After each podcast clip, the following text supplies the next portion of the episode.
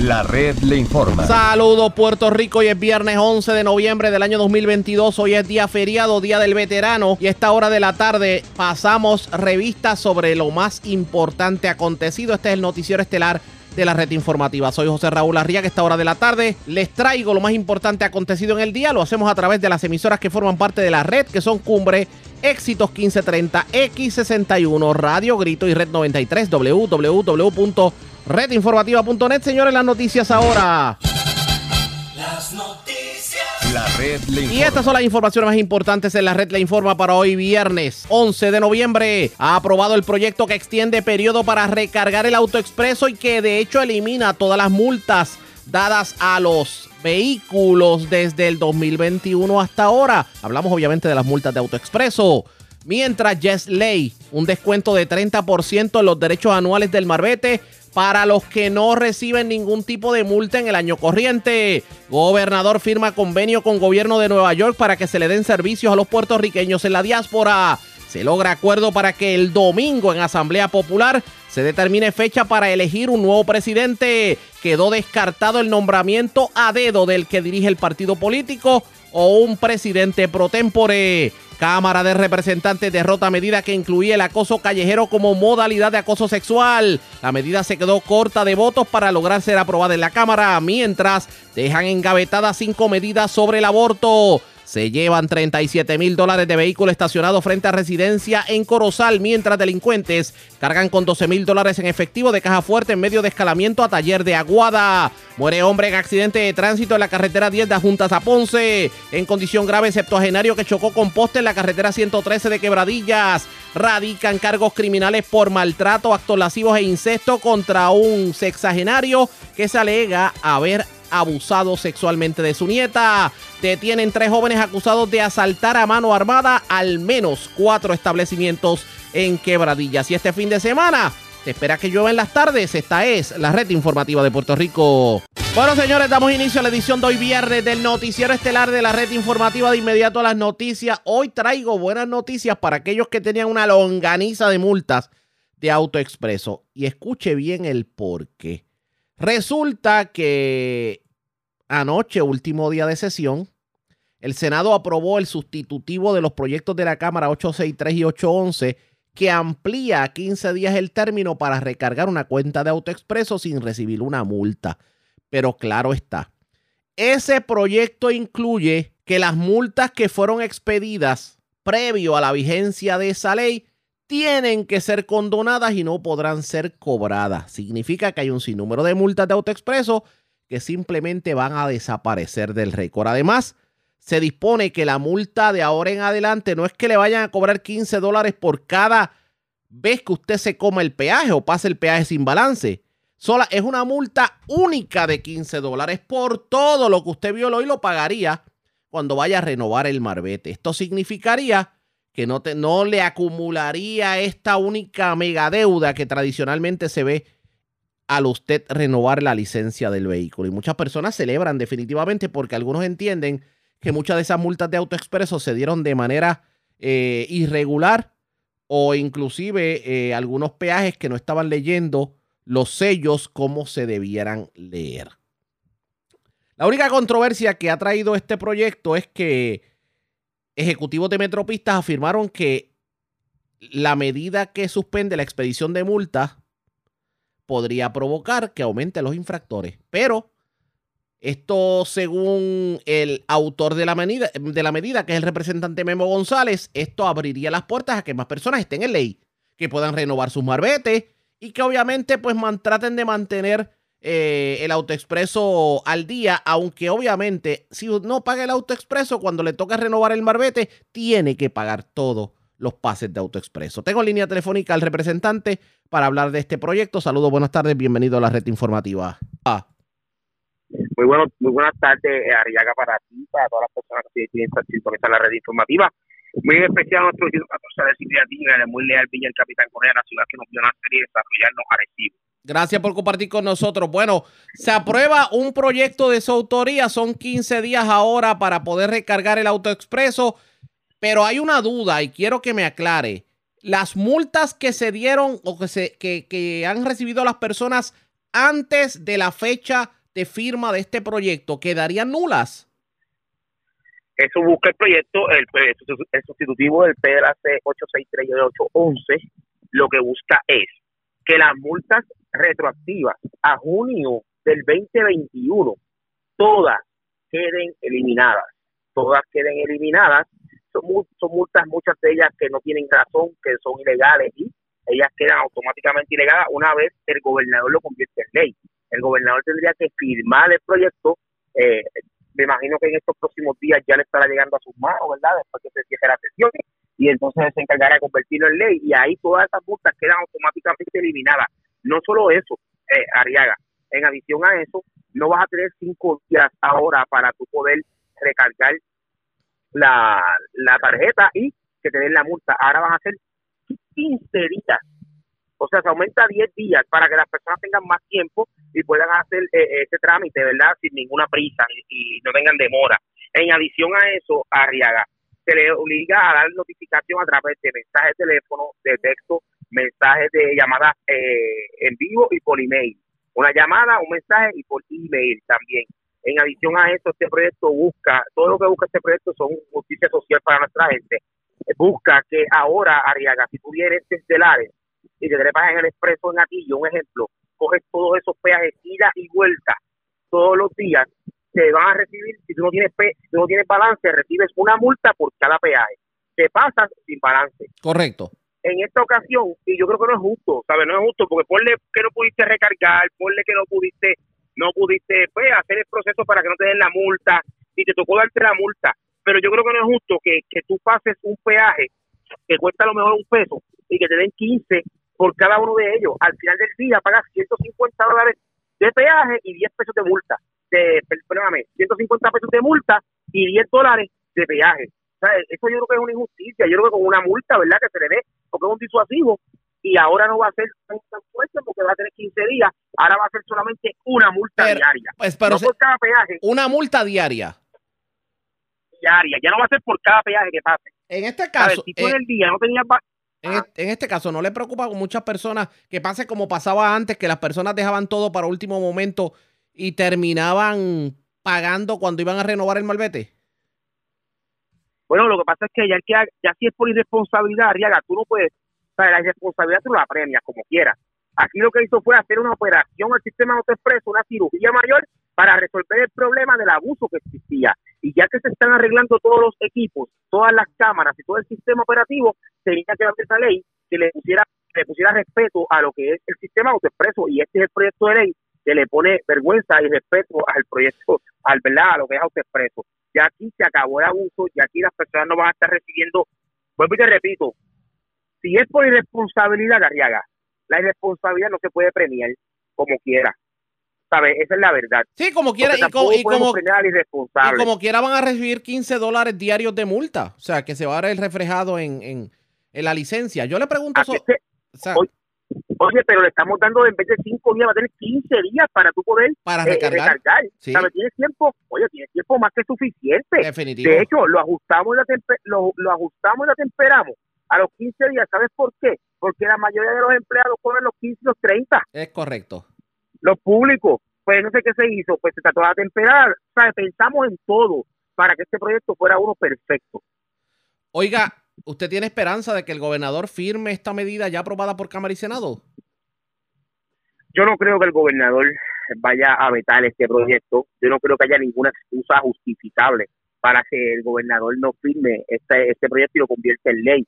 By the way, ¿sabes? Eh, eh, más aún cuando te tengo que decir que, es un proyecto que se discutió en vistas públicas, es un proyecto que sus jefes de agencia apoyan y aprobaron con ponencia a favor de este proyecto. Así es que yo no, no, no veo razón, no veo razón ni justificación para que no se convierta en ley y pueda ser de beneficio y justicia social para todos los puertorriqueños. Dígame algo eh, sobre precisamente esto. ¿No le preocupa que de momento veamos una junta de control fiscal diciendo que esto va a significar menos dinero para el erario, etcétera, etcétera. Es que la junta de control fiscal no puede decir eso porque es que por multas tú no, primero que todo, tú, las multas no son recurrentes, es lo primero. Eso sería una especulación, una expectativa. Ahí tú no puedes decir que tú vas a recibir tanto dinero todos los años constantemente. Pero es que precisamente, eh, fíjese que me acaba de dar el punto interesante. Usted tiene razón en ese planteamiento, las multas no son recurrentes. Pero aquí se pretendió cuadrar la deuda de la autoridad de carretera tomando en consideración multas. Pues la Asamblea Legislativa no se va a permitir. Así de simple. Y si la Junta quiere expresarse de otra, de otra manera, pues hubiese ido a las pistas públicas. Pero tiene la esperanza de que el gobernador... tiene la esperanza de que el gobernador firme. El primero, te repito, no puede estar cuadrado el presupuesto a favor de multas hacia el pueblo, penalidades hacia el pueblo, impuestos hacia el pueblo. Nos hemos caracterizado, el gobierno del PNP siempre está caracterizado por no imponer multas ni sanciones a nadie para cuadrar ningún presupuesto. Lo primero. Lo segundo, lo segundo, el gobernador no trabaja para la Junta, el gobernador fue electo por el pueblo y el gobernador tiene que rendirle al pueblo, no es a la Junta. Así es que si el gobernador, el gobernador no puede utilizar excusa que la Junta quiera o no quiera. Así se trabaja para el pueblo de Puerto Rico. Yo fui electo por el pueblo de Puerto Rico, no por la Junta. Aquí la Junta no la eligió nadie. Así que nadie puede hacerle caso a un texto como este que venga la Junta y diga en eso. Así es que yo confío en el buen juicio del gobernador de todos los puertorriqueños en que se va a convertir en ley y en que va a ser aprobado en las próximas semanas y antes que se culmine el año. Ya vamos a comenzar el próximo año con un excelente proyecto de ley para regular, reparar, resolver y hacer la cirugía mayor de intensivo que tenía autoexpreso para todos los puertorriqueños. Quiero aprovechar precisamente esta coyuntura para preguntarle sobre el anuncio que hizo esta semana Metropista de que viene otro aumento a los peajes por a, razón de, lo que es el, la, la alza en la inflación. ¿Qué me dice? Mira, yo tengo que decirte que lamentablemente el, contrato de Metropista, a pesar de que las carreteras del, auto, del expreso están en buenas condiciones, es con dinero nuestro, esa es la realidad. Mm. Porque pues, los peajes son carísimos, es la verdad, la, el peaje cada vez sube. Yo fui, he sido un detractor de lo que es ese contrato que hicieron en algún momento las pasadas administraciones. Yo no estaba en la legislatura cuando eso, si yo hubiera estado, te aseguro así que yo hubiese por lo menos levantado mi voz y se hubiese analizado un poco más ese proceso es como lo he hecho también a, con Luma, saber la realidad. Así que yo creo que es muy triste que este contrato ya, ya contemple dentro de la contratación que hicieron aumentos anuales o cada tres años eh, dentro de, los peajes que rigen Metropista, que es el Expreso 22, que va desde Atillo hacia San Juan completo. Es una pena, después que te digo, eh, yo no creo que en estos momentos tengamos que seguir aumentándole ni las impuestos ni las contribuciones a la gente. El pueblo está pasando por un momento bien difícil, todo sube y, los sueldos no suben. Estamos en espera. Fíjate lo que es la vida. Aumentamos en una ocasión lo que era el salario mínimo, pero entonces se aumentaron otras, otros, otros servicios esenciales por otro lado y todo queda igual. En esta ocasión esperemos en Dios que se pueda lograr uno de los planes más ambiciosos del gobierno de Puerto Rico y te diría yo uno de los planes más ambiciosos en la historia de, de, Puerto Rico, ¿verdad? De nuestra isla. Y es el plan de reclasificación y retribución, que ya ese plan piloto comenzó en la agencia de OGP y en la agencia de Hacienda. Y muchas personas han recibido la, los aumentos necesarios en sus escalas salariales. Esperemos que todos los demás servidores públicos que fue legislado con nosotros se puedan recibir en enero pero tampoco podemos darle ese aumento por un lado y quitárselo por otro. Esa es la realidad. Así que yo estaré muy al pendiente de lo que esté pasando con cada una de estas discusiones en cuanto a lo que son los, los impuestos y los aumentos en los peajes. Y te digo, para mí ese contrato de Metropista es un contrato el cual no es bueno, no no fue bueno en el momento en que se firmó. Es un contrato el cual, a pesar de que, vuelvo y te digo, las carreteras están en perfectas condiciones, pero eso es a costa de este aumento de, de cada vez. Entonces, lo más malo que tiene ese contrato es que en una ocasión, cuando se hizo, se le dejó lo que deja dinero, se le dejó a la empresa privatizadora y dentro de los deslindes y, y, y mensuras que hicieron, las áreas que tuvo perdidas son las que le dejaron a carretera. O sea, ¿por qué si ya le diste el peaje, por qué no le diste todo el tramo y todos los terrenos? ¿Me entiendes? ¿Cómo le vas a dar a la autoridad de carretera lo que cuesta o lo que o lo que contiene un costo cuando sabemos que la autoridad de carretera está en quiebra? o está en quiebra desde hace mucho tiempo. Yo creo que, vuelvo y te repito, creo que la discusión de ese contrato, el que la hizo en aquel momento, para mí no fue la mejor. Y traté de traerlo el cuadrenio pasado y nadie, nadie, nadie se hizo eco, nadie, nadie se hizo foro para poder cascabear al gato y ver ese contrato nuevamente y tratar de enmendarlo. Nadie lo quiso hacer, nadie. Pero cuando te buscan los caballeros, pues ahí puedes averiguar por qué nadie quiso. Ahí está el problema. Gracias por haber compartido con nosotros, representante. Buen fin de semana. Gracias a ti. Igual para ustedes, y quiero aprovechar para felicitar a todos los veteranos en este su día, el Día del Veterano. Hoy, hoy, hoy, hoy celebramos su vida. Hoy celebramos que fueron allá a, a, los diferentes conflictos bélicos a defenderse a ti, a mí y la democracia de todos los que vivimos en esta isla. Así que vaya mi respeto hacia todos los veteranos y feliz día del veterano para todos y feliz excelente eh, fin de semana para todos. Que Dios los bendiga y que Dios los bendiga. A usted también a lo suyo, gracias por compartir con nosotros, representante Memo González. Así las cosas, ahora estamos en espera de la firma del gobernador de este proyecto que extendería el periodo para usted poder recargar el auto expreso a 15 días y eliminaría las multas que ya se han dado hasta el día de hoy. ¿Qué terminará ocurriendo con esto? Pendientes a la red informativa. Presentamos las condiciones del tiempo para hoy. Hoy viernes, el cielo estará mayormente soleado temprano en la tarde. Sin embargo, con suficiente calor diurno y efectos locales se deben formar aguaceros en el interior, oeste y suroeste de Puerto Rico, con tronadas posibles. Las condiciones marítimas continuarán deterioradas hoy por la llegada de una marejada del norte que se extenderá a través de las aguas del Atlántico y los pasajes. Esta marejada aumentará el oleaje hasta 7 pies, ocasionalmente hasta 9 pies. Una advertencia para operadores de embarcaciones pequeñas está en efecto, mientras que se debe ejercer precaución en las demás aguas por vientos moderados. Para las playas, las condiciones costeras están deterioradas por olas rompientes peligrosas de hasta 10 pies. El riesgo de corrientes marinas se tornará alto para las playas de la costa norte. En la red informativa de Puerto Rico, este fue el informe del tiempo. La red le informa. Señores, regresamos a la red le informa. Somos el noticiero estelar de la red informativa de Puerto Rico. Edición de hoy viernes. Gracias por compartir con nosotros. Otro de esos proyectos que fue aprobado anoche, el último día de sesión, fue uno que le otorga un 30% de descuento a las personas que no tengan ningún tipo de infracción a la hora de renovar su marbete. Claro, este descuento se limita a los derechos anuales del marbete, no tiene que ver con los 99 de, del seguro compulsorio o tal vez otras partidas como la de centro médico, etcétera, etcétera. El autor de la medida en línea telefónica, el representante Juan José Santiago. Saludos, buenas tardes, bienvenido a la red informativa. Saludos, saludos para ti, buenas tardes a todos los compañeros allá en el estudio y sobre todo a mi distrito 28 y el país que nos sintoniza cada día para tocar temas de interés. Gracias por compartir con nosotros. ¿Se aprobó en Cámara de Representantes? ¿En el Senado ya se había aprobado este proyecto? Ya se había aprobado el proyecto en Senado, ya pasó, pasó a Fortaleza y naturalmente el gobernador lo firmó, así que ya es la ley.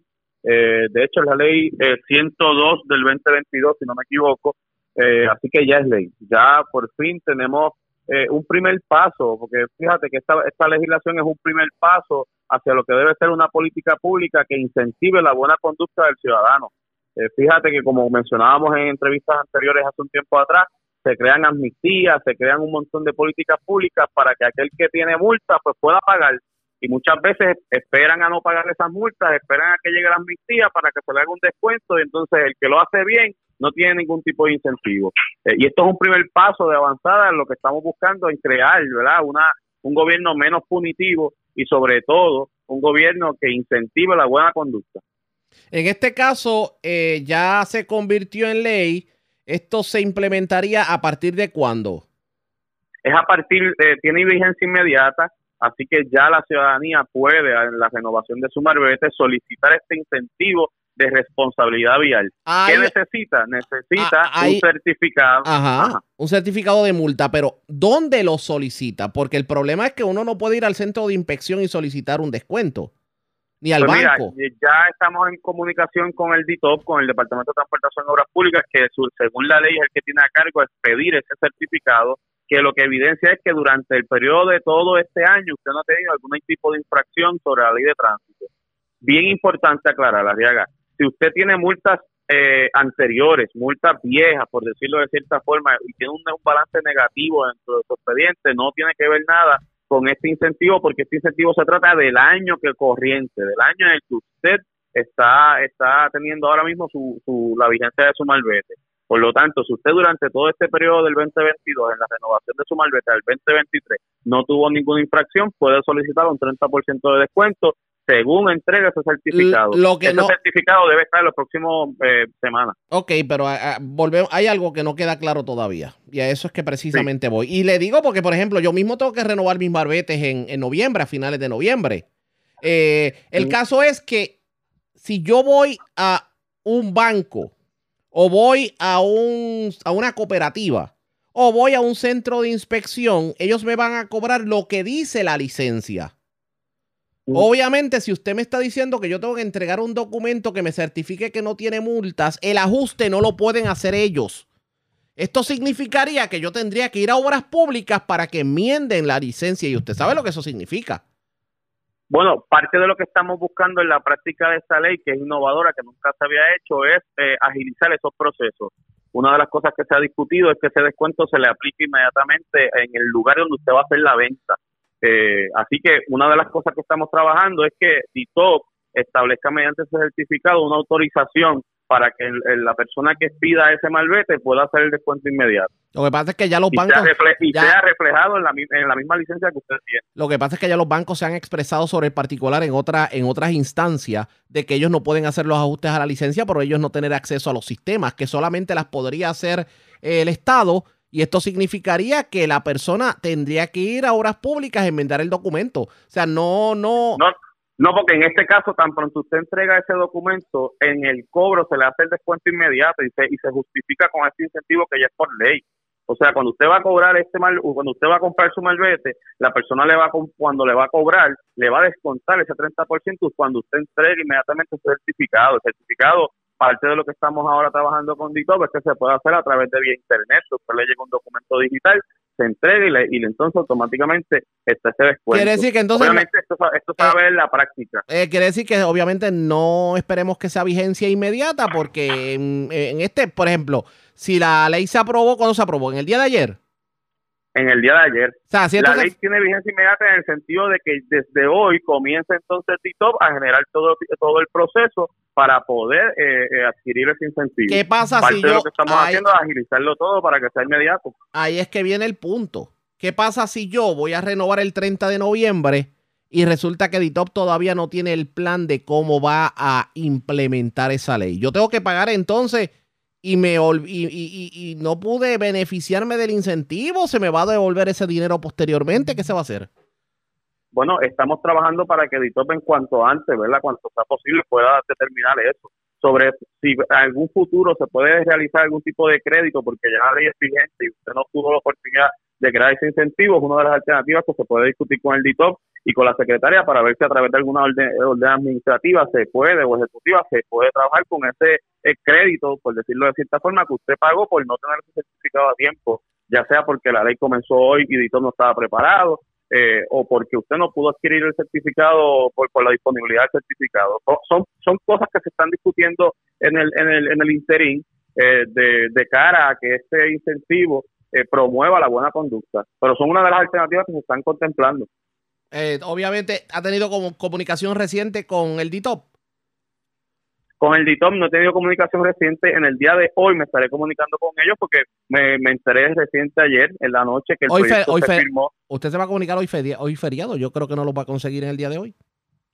Pues yo espero que la secretaria me conteste. Usualmente los servidores públicos y más nosotros los que tenemos a cargo, ¿verdad? Tomar decisiones por el país, contestamos a cualquier hora. Yo como representante de trabajo sábado y domingo, eso eh, para mí no es impedimento. Pero nada, lo, importante es conversar para que inicialmente podamos aclarar todas esas dudas que muy bien tú nos planteas y que yo sé que la ciudadanía a bien pueda tener. Lo que queremos es aclarar todo esto para que el proceso sea uno eh, justo, sea uno transparente y sobre todo sea ágil y viable para que la gente pueda tener ese descuento en su malvete. Vamos a estar pendientes a lo que ocurra en ese sentido, en ese sentido, representante. Agradezco el que haya compartido con nosotros. Buen fin de semana. Gracias. Como siempre, el representante Juan José Santiago. Así las cosas. Bueno, buenas noticias por el momento. Se supone que recibamos un descuento a aquellos que no hemos tenido multas en el año. Vamos a ver cómo implementa esto el gobierno y si no termina a suero de brea. ¿Qué va a ocurrir? Ustedes pendientes a la red informativa. La red le Cuando regresemos, hoy el gobernador estuvo en conferencia de prensa con la gobernadora de Nueva York. Aparentemente se firmó un acuerdo para, pues digamos que eh, se le pueda dar atención y servicio a los puertorriqueños que se encuentran en la diáspora. Vamos a ver qué ocurrió en la conferencia de prensa en lo próximo. Regresamos en breve.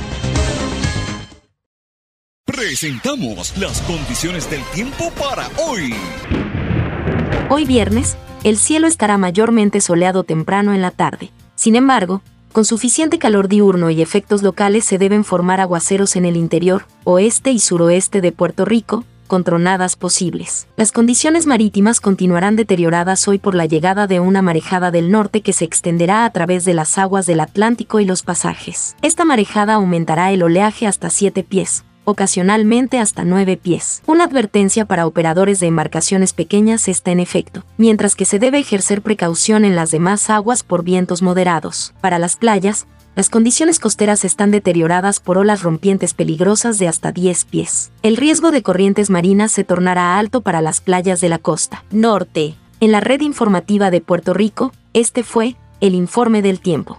La red le informa. Señores, regresamos a la red le informa, el noticiero estelar de la red informativa. Gracias por compartir con nosotros. Hoy el gobernador Pedro Pierluisi llevó a cabo una conferencia de prensa acompañado de la gobernadora de Nueva York, Kathy Hochul, y el congresista Richie Torres. Estos anunciaron un acuerdo de colaboración en relación a servicios a la comunidad puertorriqueña en Nueva York. También estuvo presente la directora ejecutiva de la Administración de Asuntos Federales de Puerto Rico, de PRAFA, Carmen Feliciano. La pregunta es, ¿este acuerdo? ¿Qué beneficio tiene este acuerdo para los puertorriqueños a nivel local? Escuchemos lo que ocurrió en la conferencia de prensa. La colaboración entre los gobernadores Pierluisi y Ojoco forma la relación especial entre Puerto Rico en Nueva York. Gracias.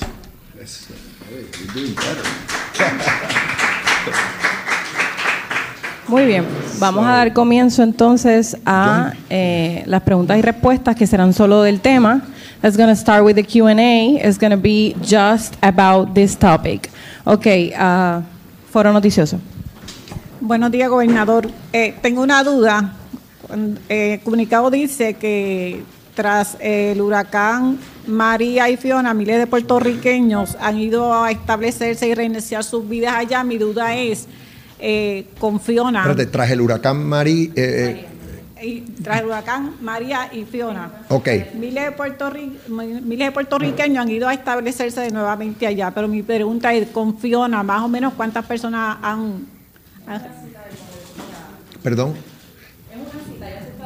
Sí, sí, sí, yo lo sé. Eh, yo no tengo la estadística exacta al momento de, el número de pasajeros que han salido y que han entrado. Usualmente miramos las estadísticas del aeropuerto Luis Muñoz Marín. Esa es la principal fuente que se mira, aparte del censo. Eh, que todos los años, pues hasta cierto punto se actualiza por vía de encuestas eh, comunitarias y demás. Las estadísticas oficiales que hemos visto lo que demuestran es que sí hemos seguido perdiendo población, pero a un, a un ritmo mucho menor que antes. Particularmente eh, en el 2021 ya eh, la pérdida de población fue bastante menor. Y, y cuando se miraron las estadísticas de entrada y salida por el aeropuerto internacional en Carolina, pues también se vio que sí, todavía salen un poco más de los que entran, pero ya la cantidad jamás se acerca a lo que se vio eh, después de María, ciertamente, y lo que se estaba viendo por, yo diría, fácilmente desde el año 2000. O sea, aquí hubo una pérdida de población, creo que el neto eh, es como 700 mil personas. Después de María, lo que se vio es que salieron muchos y más o menos la mitad de los que salieron regresaron. Ahora no tengo la estadística de qué ha pasado en este mes y medio desde, desde Fiona, pero tan pronto la tengamos, la anunciamos. En resumen, eh, no estamos viendo tanta eh, eh, migración como en años anteriores. yo espero que se siga estabilizando porque nuestra economía está sólida al momento. Si tuvimos una leve baja en el índice de actividad económica después de Fiona, el mes de septiembre, pero estoy seguro que se va a recuperar rápidamente precisamente porque el FEMA entró a asistir a la población y, la, y son cientos de millones de dólares que ya se han desembolsado en nuestra economía. Si esto sigue así, el, desempleo bajo, eh, la economía creciendo con mayores oportunidades para nuestra gente, si seguimos eh, asegurándonos que la paga eh, a la fuerza trabajadora es justa y razonable, yo lo que anticipo es que esto va a seguir estable, pero tengo que agradecer al, Estado de Nueva York en particular y a la gobernadora y el Estado como tal y al Bronx, el congresista y el Bronx, porque pues siempre reciben a los puertorriqueños y puertorriqueñas con brazos abiertos. ¿La oficina está abierta ya? ¿Ya está disponible o es...? Sí, eh, entiendo que todavía, ahora, ahora se va a hacer disponible.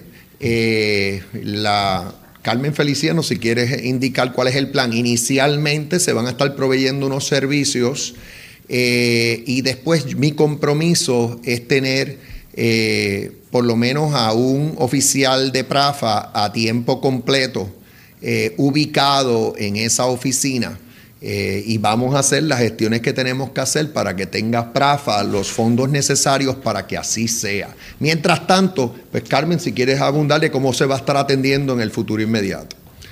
buenos días a todos. Sí, lo que estamos haciendo eh, de manera inicial en las próximas semanas, ya tenemos a través de la página de PRAFA, del website de PRAFA, pueden accesar las personas allí en Nueva York que quieran solicitar documentos vitales, pueden hacer una cita eh, el website es www.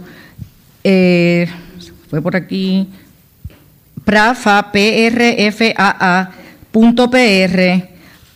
gov eh, perdonen el Spanglish, book. Cuando entran ahí, ahí van a poder hacer una cita, van a ver que tienen la oficina regional de Orlando y la oficina de Nueva York.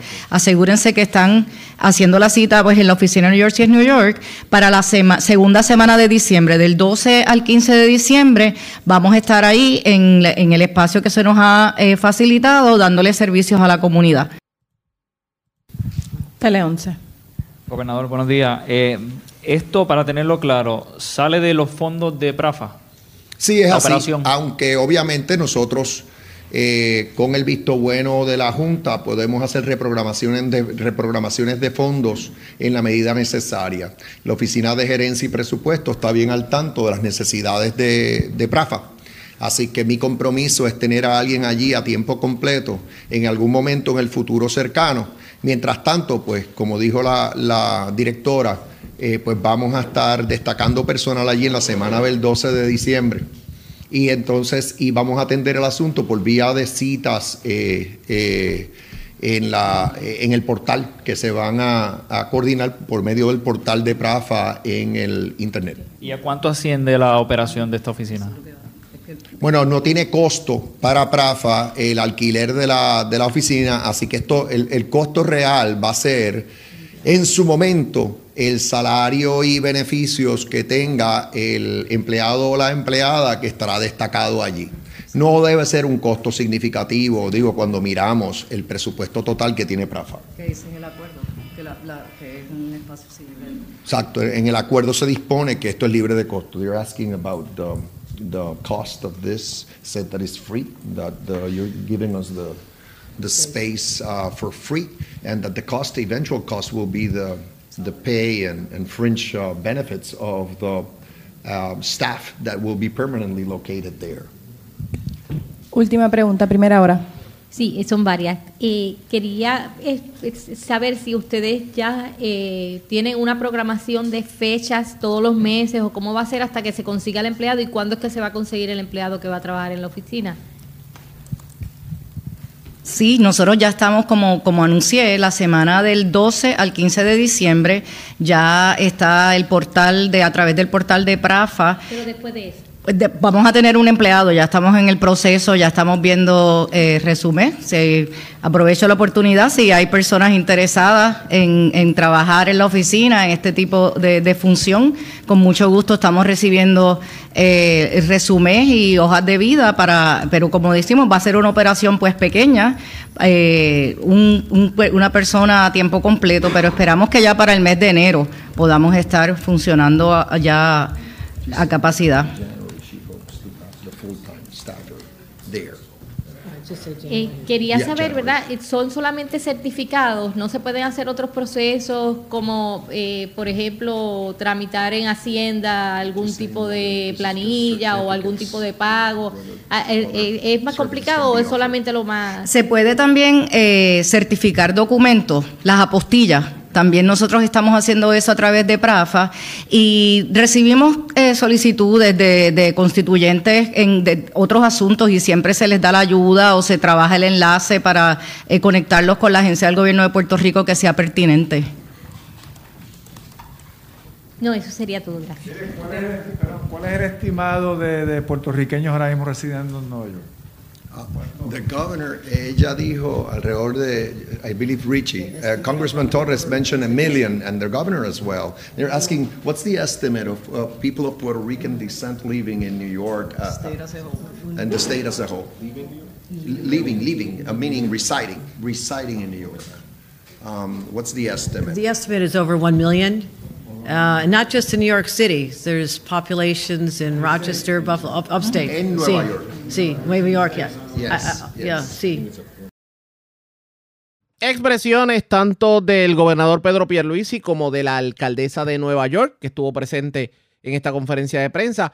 Fíjense que hemos notado que hay menos puertorriqueños en Nueva York que lo que ahora mismo hay inclusive en la Florida. La inmigración de los puertorriqueños ahora como que cambió de lugar. La, la costumbre en los 70, 80 y 90 era en Nueva York y más los estados del, del noreste de, de la nación.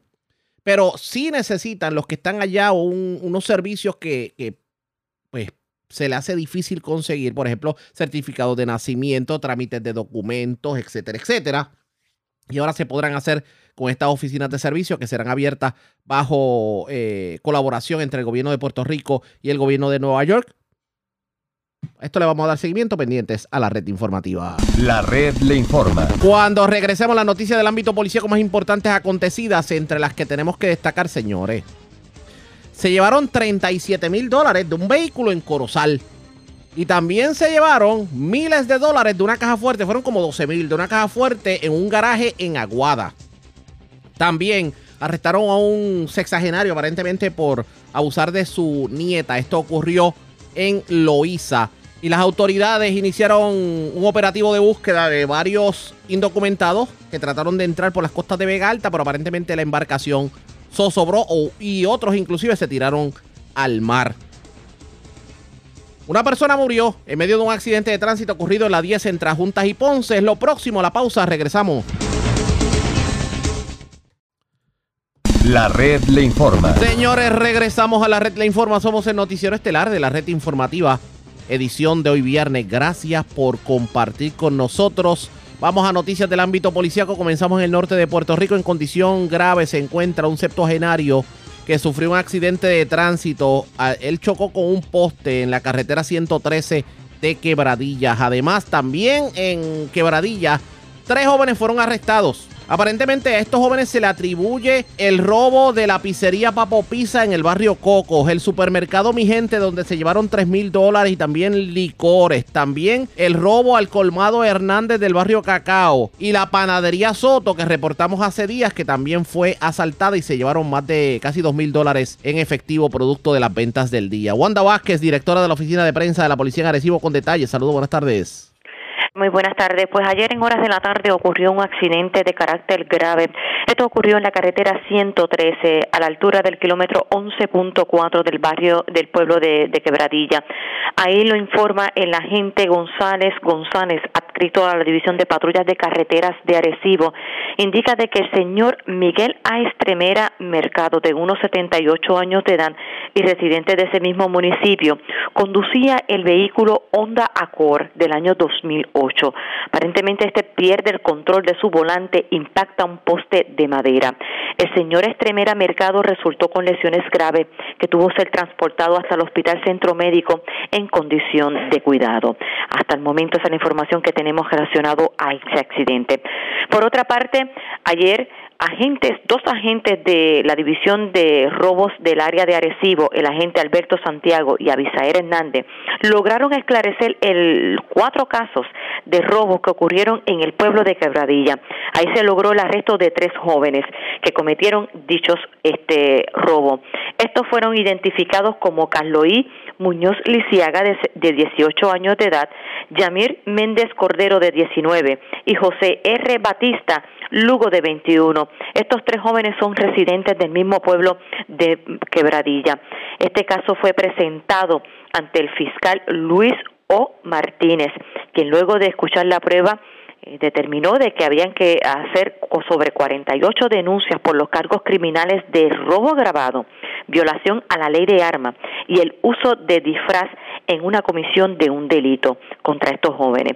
El caso fue presentado ante el Rafael Lugo del Tribunal de Arecibo, el juez, quien luego de escuchar la prueba determinó causa y le impuso una fianza ascendente de 370 mil dólares contra Carlos Muñiz Lisiaga. Este no pudo prestar la fianza y fue ingresado en el complejo correccional de Bayamón contra los otros dos jóvenes, contra José Batista y Jair Meléndez. Estos prestaron la misma y quedaron bajo la supervisión electrónica con grillete hasta la vista preliminar pautada el próximo 28 de noviembre. Estos individuos cometieron cuatro eh, robos en, en días diferentes. El 2 de noviembre estuvieron en la panadería Soto. El día siguiente este, estuvieron el día 5 de noviembre en la pizzería Papo Pizza, que en el barrio Cocos de Quebradilla. Posteriormente estuvieron en el, el 6 de noviembre en el supermercado Mi Gente. También estuvieron también en el supermercado el día 7 de noviembre en el colmado Hernández. Todos en el mismo pueblo de Quebradilla. En todos se llevaron dinero y mercancía. Esa es la información que tenemos hasta el momento. Gracias por la información. Buenas tardes. Igual.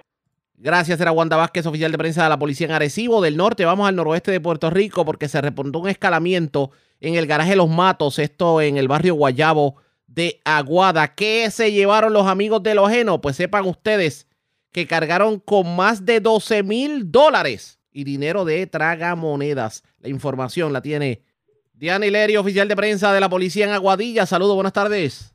Sí, buenas tardes, amigos radio oyentes. Tenemos que agentes del Distrito Policiaco de Aguada, escrito al negociado de la Policía de Puerto Rico, investigó un escalamiento reportado a las 6 de la mañana de hoy en el garaje Los Matos, ubicado en la carretera 411, kilómetro 1.2, barrio Guayabo de esa población.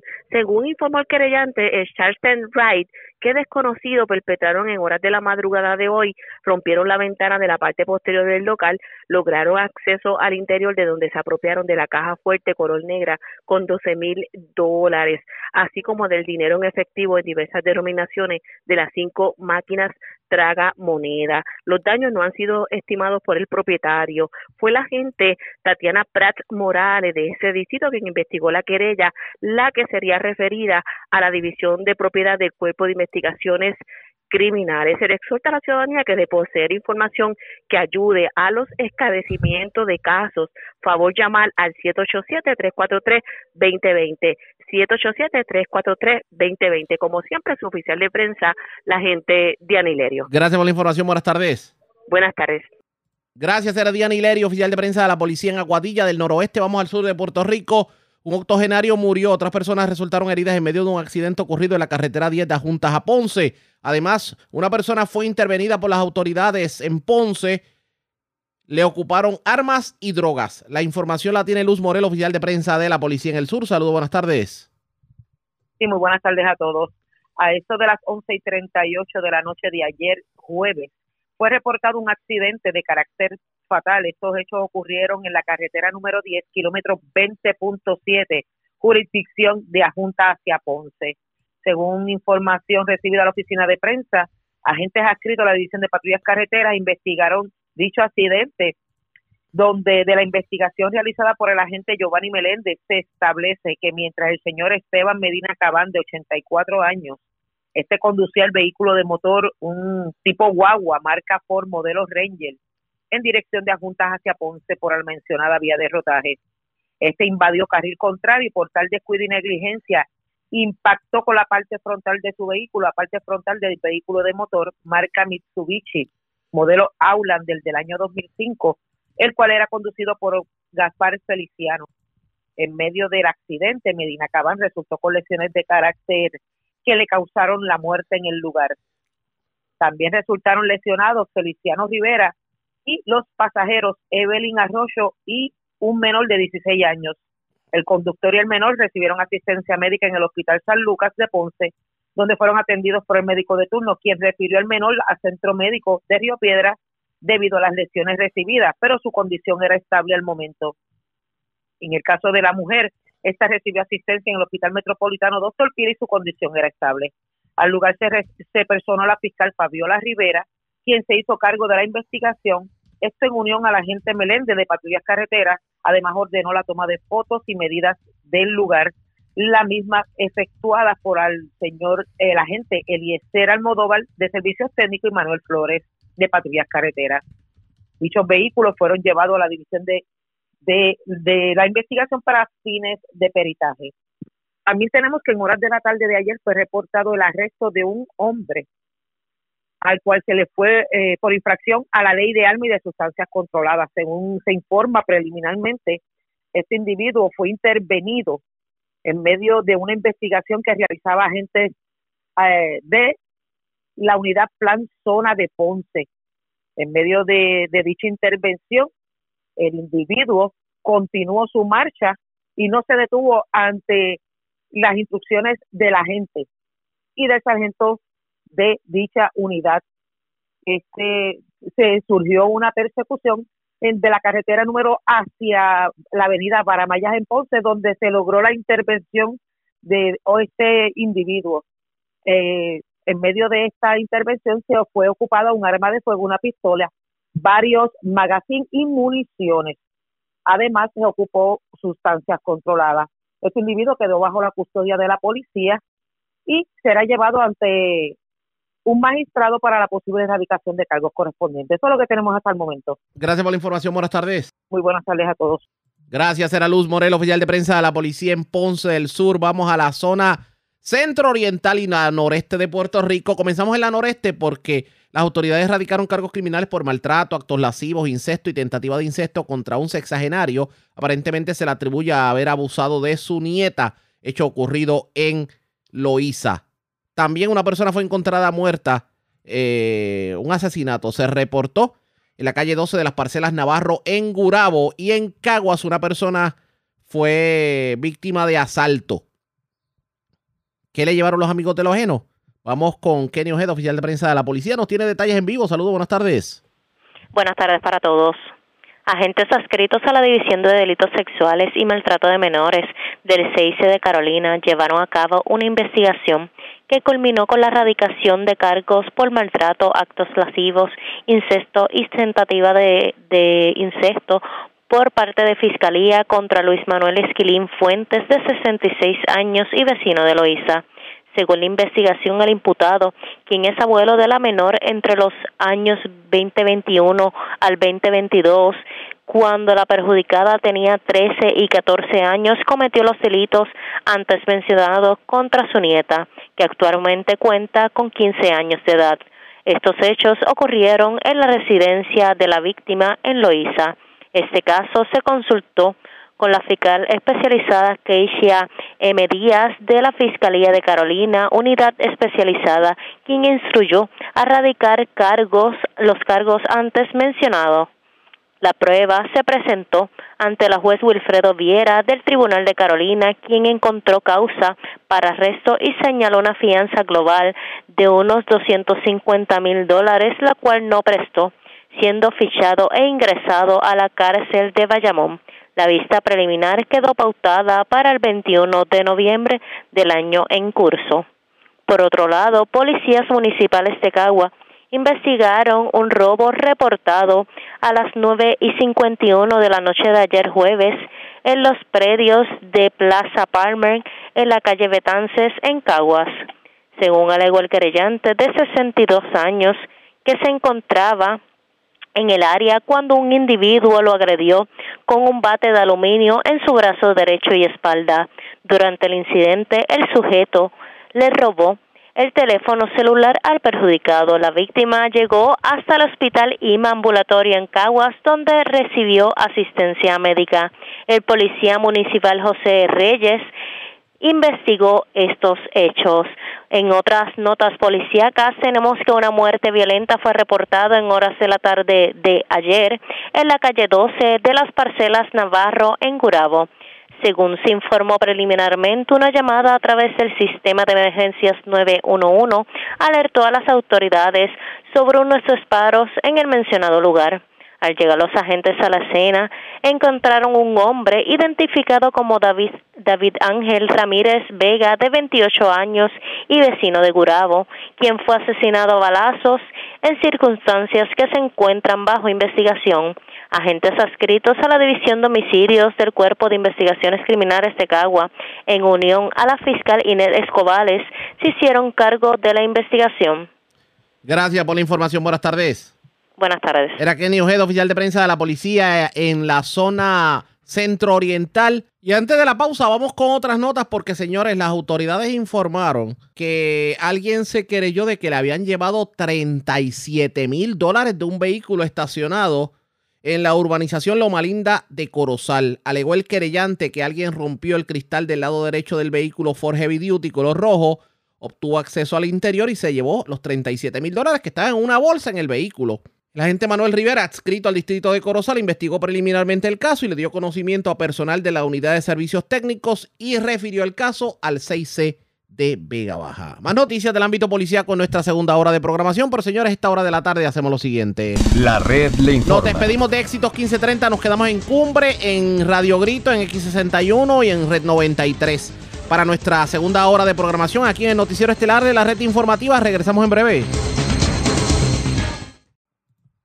La red le informa. Señores, iniciamos nuestra segunda hora de programación. El resumen de noticias de mayor credibilidad en el país en la red le informa. Somos el noticiero estelar de la red informativa edición de hoy, viernes 11 de noviembre. Vamos a continuar pasando revistas sobre lo más importante acontecido y lo hacemos a través de las emisoras que forman parte de la red, que son Cumbre, Éxitos 1530, X61, Radio Grito y Red 93, www.redinformativa.net. Señores, las noticias ahora. Las noticias. La red le informa. Y estas son las informaciones más importantes en la red Le Informa para hoy viernes 11 de noviembre. Ha aprobado el proyecto que extiende periodo para recargar el autoexpreso y que de hecho elimina todas las multas dadas a los vehículos desde el 2021 hasta ahora. Hablamos obviamente de las multas de autoexpreso. Mientras Yes Ley, un descuento de 30% en los derechos anuales del Marbete para los que no reciben ningún tipo de multa en el año corriente. Gobernador firma convenio con gobierno de Nueva York para que se le den servicios a los puertorriqueños en la diáspora. Se logra acuerdo para que el domingo en Asamblea Popular se determine fecha para elegir un nuevo presidente. Quedó descartado el nombramiento a dedo del que dirige el partido político o un presidente pro tempore. Cámara de Representantes derrota medida que incluía el acoso callejero como modalidad de acoso sexual. La medida se quedó corta de votos para lograr ser aprobada en la Cámara, mientras dejan engavetadas cinco medidas sobre el aborto. Se llevan 37 mil dólares de vehículo estacionado frente a residencia en Corozal, mientras delincuentes cargan con 12 mil dólares en efectivo de caja fuerte en medio de escalamiento a taller de Aguada. Muere hombre en accidente de tránsito en la carretera 10 de Juntas a Ponce. En condición grave, septuagenario que chocó con poste en la carretera 113 de Quebradillas. Radican cargos criminales por maltrato, actos lascivos e incesto contra un sexagenario que se alega haber abusado sexualmente de su nieta. Detienen tres jóvenes acusados de asaltar a mano armada al menos cuatro establecimientos en Quebradillas. Y este fin de semana se espera que llueva en las tardes. Esta es la red informativa de Puerto Rico. Señores, damos inicio a la segunda hora de programación en Noticiero Estelar de la red informativa.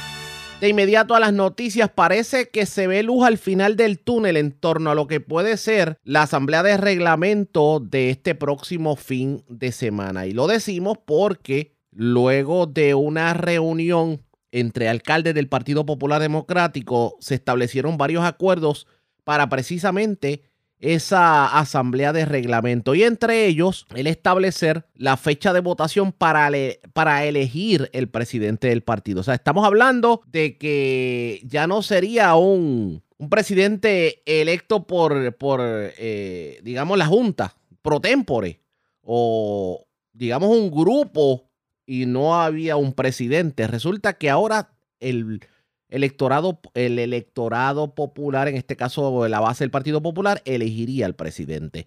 ¿Quiénes estuvieron presentes en esa reunión? El alcalde de Villalba, el de Vega Baja, el de Yabucoa, el de Aguadilla, también el de Cuamo, el de Maricao, la alcaldesa de Naguabo, estuvo el alcalde de Luquillo, el de Comerío y otros alcaldes como por ejemplo el de Isabela, la alcaldesa de Barceloneta, el de Aguada, el de Guánica, el de Guayama, también el de Río Grande y el de Santa Isabel.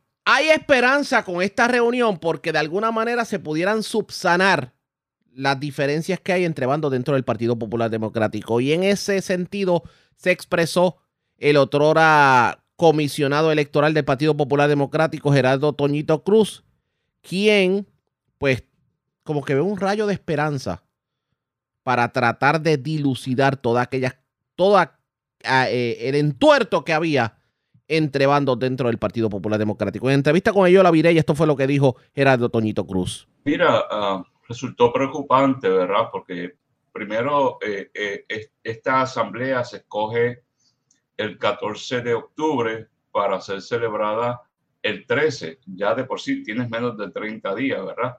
Eh, luego no fue hasta la semana pasada que se supo que el lugar de la asamblea sería en un lugar acá en, en. Eh, pues tú tienes delegados de toda la isla, ¿verdad? Que tienen que hacer sus preparativos, etcétera, etcétera. Uno piensa en la logística que conlleva todo eso. No es una enmienda de reglamento poco discutida, por el contrario, generó muchas controversias en las pasadas semanas. A eso le sumas que eh, faltando días solamente para eh, celebrar la asamblea, se cambia el lugar y a mí me preocupa de un Guaynabo no era suficientemente grande. Eh, el partido, de hecho, resulta hasta más pequeño todavía. Así que todas estas cosas eh, ciertamente le preocupan a, a, uno, ¿verdad? Que ha estado en, en, eventos parecidos a este. Eh, no se celebra una asamblea de reglamento en 2012. pero yo creo que al final del día se, se, van a superar eh, muchas de estas cosas y, este próximo domingo pues podremos discutir los sustantivos, ¿verdad? Estas enmiendas que están propuestas de varios bandos. Más, eh, los alcaldes anoche estuvieron intensos en, en, algunas reuniones y yo creo que, que, hay un buen ánimo, hay un buen espíritu de llegar a una buena eh, discusión de unidad para este próximo domingo. En un punto dado esta semana, el alcalde de Comerío, que había sido designado mediador, habló de que estaban en una coyuntura de vida o muerte, que el partido podría salir herido de muerte. Ayer el exgobernador Aníbal Acevedo Vilá habla de que hay un daño que ya está hecho. Hoy lo nota usted, eh, con esto último que me ha dicho, un poco más optimista en términos de que independientemente de las diferencias puedan salir el domingo, ¿verdad? Superadas esa, e, este proceso. Eh, ¿Estoy correcta en mi apreciación de sentirlo un poco más optimista? Sí, estoy, me, siento muy optimista. Eh, los alcaldes ayer tuvieron unas reuniones, por cierto, la información que eh, terminaron bastante tarde, pero al parecer hay unos acuerdos generales, ¿verdad? Yo no estoy inmerso en, en, en, los grupos que están negociando aquí nada, eh, sí formo parte de aquellas que levantaron su voz, porque esencialmente eh, estábamos en contra de dos asuntos que ya los superamos y son cosas del pasado. Una, no estábamos de acuerdo con el comité ejecutivo que se iba a hacer cargo de la dirección ejecutiva del partido en diciembre del año que viene, como también había una exigencia de que los populares pudieran votar por su presidente. Inclusive, eliminando una propuesta que llegó a media semana, ¿verdad? Durante esta semana, eh, Bueno, eso también fue descartado eh, y yo una esperanza enorme, ¿verdad? De que podamos llegar a un entendido de, que es necesario celebrar la elección de un presidente y que los populares puedan votar. Eso a mí me llena principales preocupaciones eh, de lo que se llamó el grupo de, del no, ¿verdad? El grupo de, democrático en el que yo estaba militando. Eh, si se vota eh, y, se, y, salen el domingo con eh, la determinación de elegir un nuevo presidente, no es que el domingo se elige ese presidente, entonces ya el domingo debe haber un panorama de cuándo sería esa elección. Sí, esa es la esperanza, ¿verdad? No, no tengo una fecha fija en este momento, pero sí, la esperanza es que tengamos la certeza de que se va a votar. Recuerda, ¿verdad? Para los amigos de Metro. Eh, había, originalmente se había propuesto en junio una elección en agosto. Luego, en la reunión de la Junta de Gobierno de agosto, se suspende para el 26 de febrero del año entrante, que ya de por sí estábamos fuera de lo que dispone el artículo 72 del reglamento. Eh, cuando se reúne la Junta ahora en octubre, pues se elimina esa fecha de febrero y eso fue lo que causó todo este malestar, ¿verdad? Eh, la Junta pues obviara el mandato del artículo 72. El que, lo, el que se logre un entendido de restablecer la fecha de la elección de un presidente nos satisface mucho. Yo no creo que nadie puede decir que sea este año porque la realidad es que ya no hay tiempo para hacer una elección. Así que no será este domingo cuando se votará el presidente, habrá que buscar una fecha donde el partido pueda atender, eh, porque es esa elección, estamos hablando de la de los vicepresidentes, los miembros de la Junta de Gobierno que donde participan los delegados del partido y en el caso del presidente que pueden ser todos los populares. Pero esos detalles yo en este momento los tengo. Licenciado, ¿cuántas personas eh, deben participar, un, algún estimado de esta asamblea del domingo?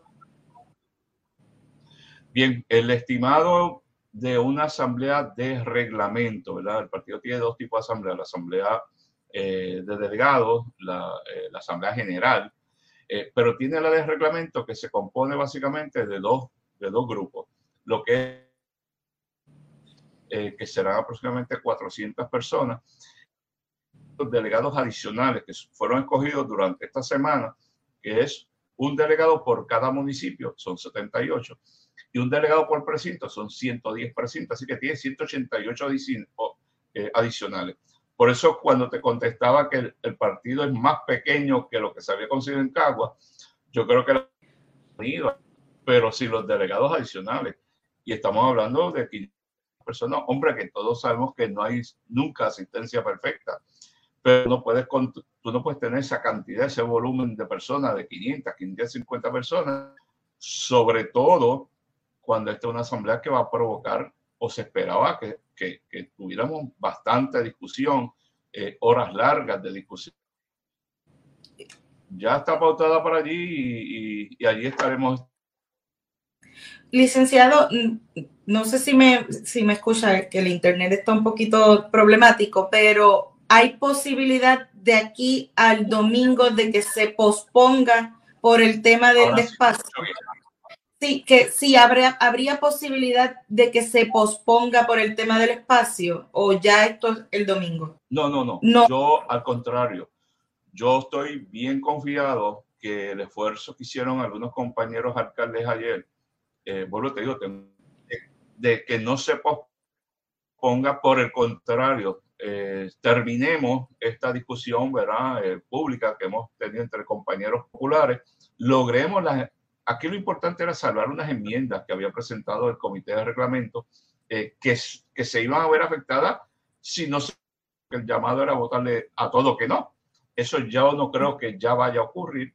Por lo tanto, yo no creo que haya necesidad, si es que hay un acuerdo, eh, que se posponga por, por problemas de local. De hecho, yo no creo que haya más tiempo durante este año de volver a convocar a esta asamblea. Lo ideal es terminar, cerrar este capítulo este próximo domingo. ¿Usted verdaderamente cree que las diferencias entre líderes del Partido Popular Democrático se van a poder subsanar el próximo domingo o lo que vamos a ver el domingo en la sede central del Partido Popular Democrático es un pulseo de fuerza de varios sectores o varios líderes que pretenden aspirar a la gobernación o presidir el Partido Popular Democrático? Definitivamente eso está por verse pendientes a la red informativa. Presentamos las condiciones del tiempo para hoy. Hoy viernes, el cielo estará mayormente soleado temprano en la tarde. Sin embargo, con suficiente calor diurno y efectos locales se deben formar aguaceros en el interior, oeste y suroeste de Puerto Rico, con tronadas posibles. Las condiciones marítimas continuarán deterioradas hoy por la llegada de una marejada del norte que se extenderá a través de las aguas del Atlántico y los pasajes. Esta marejada aumentará el oleaje hasta 7 pies, ocasionalmente hasta 9 pies. Una advertencia para operadores de embarcaciones pequeñas está en efecto, mientras que se debe ejercer precaución en las demás aguas por vientos moderados. Para las playas, las condiciones costeras están deterioradas por olas rompientes peligrosas de hasta 10 pies. El riesgo de corrientes marinas se tornará alto para las playas de la costa norte. En la red informativa de Puerto Rico, este fue el informe del tiempo. La red le informa. Señores, regresamos a la red le informa, el noticiero estelar de la red informativa. Gracias por compartir con nosotros los cinco proyectos relacionados con el aborto que estaban siendo discutidos en la legislatura de Puerto Rico. Quedaron engavetados anoche en la Cámara de Representantes al no ser llevados a votación.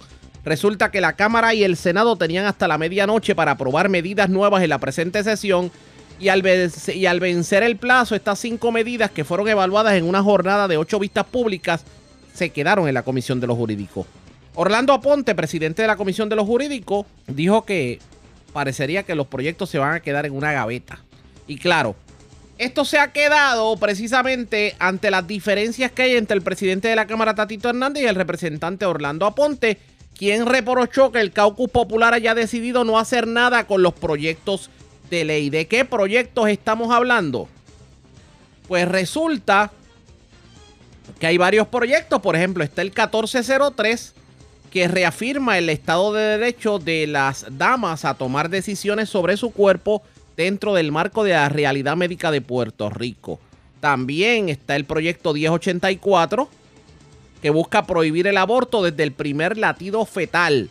También está el proyecto de la Cámara 715 que tipificaría como doble asesinato la muerte violenta de una embarazada. El proyecto de la Cámara 1410 que propone llevar el tema del aborto a un referéndum. Y el proyecto del Senado 693 que prohibiría el aborto a partir de la semana 22.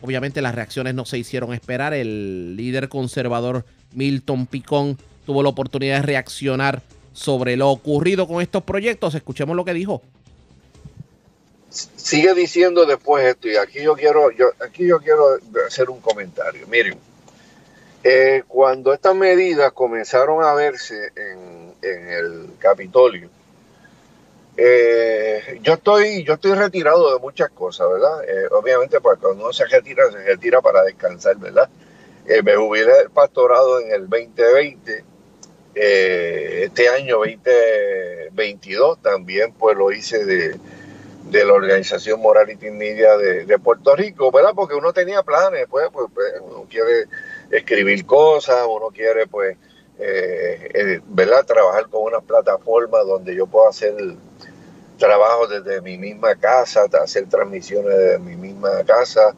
eh, pues sin tener todas las preocupaciones y todas las y todas las reuniones y todas las cosas que uno tenía que hacer, ¿verdad? Cuando estaba eh, eh, a cargo de unas cosas o, con la responsabilidad encima.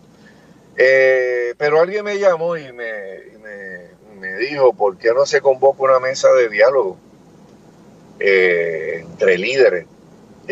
aún gente que pueda tener visiones diferentes de, cómo ver este, ¿verdad? asuntos de la legislación.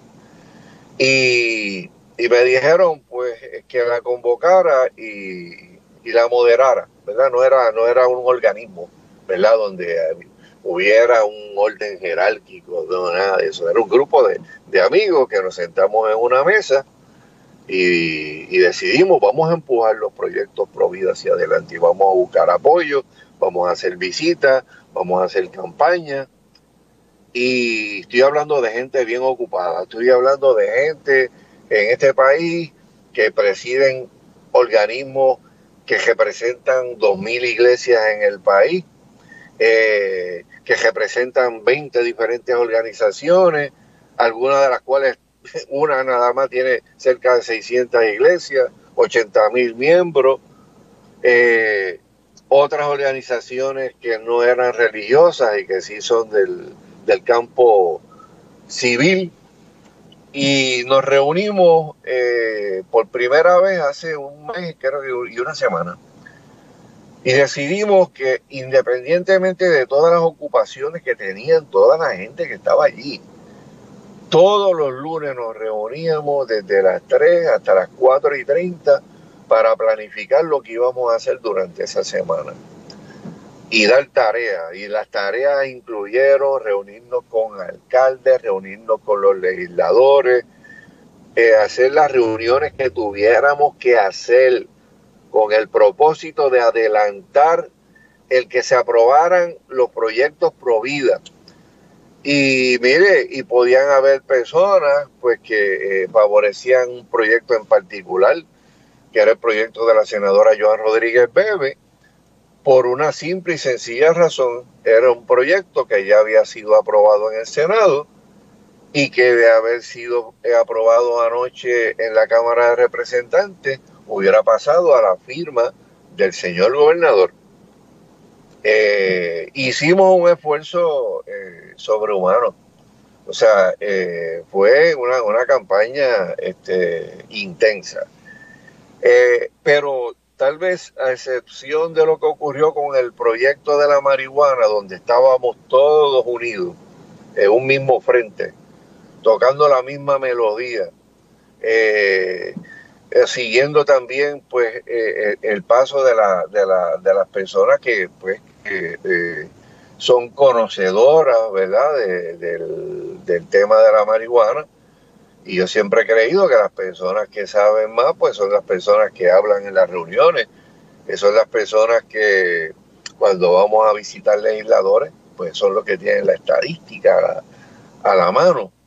Pero detrás de todas esas personas eh, había un grupo unido y por eso se obtuvo el triunfo en el proyecto en contra de la marihuana recreativa aquí en este, en este país. Sin embargo, eh, desde las vistas públicas nosotros vimos que habían eh, otras personas y otros grupos que favorecían otro de los proyectos particulares y que decían pues que ese era el único que iban a aprobar y que no estaban pues no iban a hablar nada más que de ese proyecto en particular y obviamente se referían al proyecto de la representante Lizy Bulgo, del proyecto Dignidad, ¿verdad? Un proyecto que la, representante radicó. Y las personas que se sentaron en la mesa de diálogo de los proyectos Provida decidieron, eh, yo estaba incluido, que íbamos a respaldar todos los proyectos Provida y que como conocíamos el trámite legislativo, sabemos que siempre al final de cada sesión, siempre, siempre pues hay negociaciones, siempre llaman a los grupos, siempre dicen, pues mira, si aquí hay cuatro, pues podemos irnos con uno o podemos irnos con dos. Y eso siempre ocurre, ¿verdad? Pero el simple hecho de que hubiera gente eh, visitando legisladores y diciendo estamos a favor de los proyectos pro vida, y hubieran otras personas que estuvieran visitando legisladores diciendo no solamente estamos a favor del proyecto que tiene que ver con los latidos eh, del corazón del, del bebé, pues enviaron dos mensajes. Y tan pronto estamos ya en la recta final y vamos a visitar legisladores, pues lo que nos dicen es, bueno, pero es que ustedes están divididos, es que ustedes están fragmentados, porque aquí yo he recibido visitas o aquí yo he recibido peticiones, llamadas de personas que están a favor de este proyecto, pero no de este otro. Eh, y cuando uno mira estas cosas, pues definitivamente eh, uno no puede hacer otra cosa que decir, Dios mío, estoy viendo repetido eh, cosas que no veía hace muchos años atrás. O sea, un cuerpo dividido no, no, no puede prevalecer porque en un tema espinoso como lo es el tema eh, este del aborto, si no hay un frente unido, no hay proyecto que valga que vayan a aprobarlo. O sea, y desafortunadamente, eh, mire, menos mal que no se derrotó ese proyecto, este, o sea, que se dejaron sobre la mesa. Ese proyecto en el día de antes de ayer todos esos proyectos iban a ser derrotados. todos esos proyectos iban a ser derrotados, todos. Y yo tengo que decir algo, yo en el día de ayer, eh, aparte de las peticiones que se le llevaron al presidente de la Cámara, yo le escribí al presidente de la Cámara una, carta eh, en nombre, bueno, mi última gestión como presidente de Morality Media y fundador. Le escribí una carta, no a nombre de las demás organizaciones, no, a título este, personal y, como, y, también, obviamente, como presidente de una organización. Y dije, esta es la última, este es el último cartucho del arsenal dialéctico que tenemos, de vamos a ver qué va a pasar si lo que me dijeron anoche es lo que van a hacer o sencillamente pues puede ocurrir otro evento, ¿verdad? Eh, en la noche de ayer. Así que mire, cuando finalmente vi todo lo que pasó, pues en la noche me pude acostar y dormir tranquilo. Lo cierto es que los proyectos se quedaron engavetados. Ese que ustedes escucharon es el, líder conservador eh, Milton Picón, quien fuera presidente de Morality Media. Hubo cabildeo por parte de sectores conservadores para que muchos de estos proyectos que tienen que ver con el aborto se aprobaran, pero simplemente se quedaron guindados en la Cámara de Representantes hasta la próxima sesión legislativa. ¿Qué terminará ocurriendo con estos proyectos?